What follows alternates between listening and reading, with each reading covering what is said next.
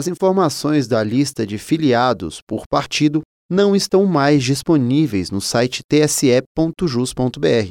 É que a Lei Geral de Proteção de Dados determina que a divulgação de dados pessoais esteja baseada no princípio da minimização, que significa divulgar o mínimo necessário para atingir a finalidade legal. Como o objetivo da divulgação da lista de filiados por partido é verificar o cumprimento dos prazos de filiação partidária, o TSE considerou que, para essa finalidade, ela não precisa ser divulgada de forma permanente.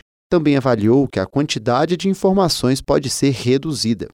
A assessora especial da presidência do TSE, Roberta Gresta, explica que a lista só estará disponível no site do TSE cerca de seis meses antes da eleição e com dados menos detalhados. A principal mudança foi a redução do período em que será disponibilizada a lista com informação de filiados, porque em lugar de termos uma disponibilização permanente, ela agora será restrita ao atendimento da finalidade legal da qual incumbida a Justiça Eleitoral, que é permitir a aferição dos prazos de filiação para fins de registro de candidatura. E a segunda mudança muito importante é que não serão mais exibidos dados históricos, ou seja, aqueles eleitores que alguma vez foram filiados a um partido político não mais são.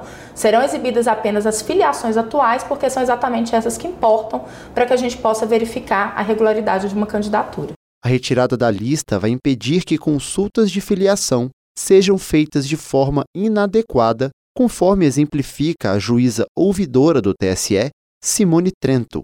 Segue permitido a todos os cidadãos que consultem os seus próprios dados com meio, por meio da inserção de dados pessoais para que eles verifiquem se estão aparecendo em alguma lista de partido, mas todas as providências necessárias vão ser adotadas ainda nesse ano para que quando a gente chegue em abril do ano que vem, quando é este momento, a gente já tenha tudo organizado para fazer a divulgação correta. É importante deixar claro que o eleitor ainda pode consultar os seus dados de filiação no portal do TSE.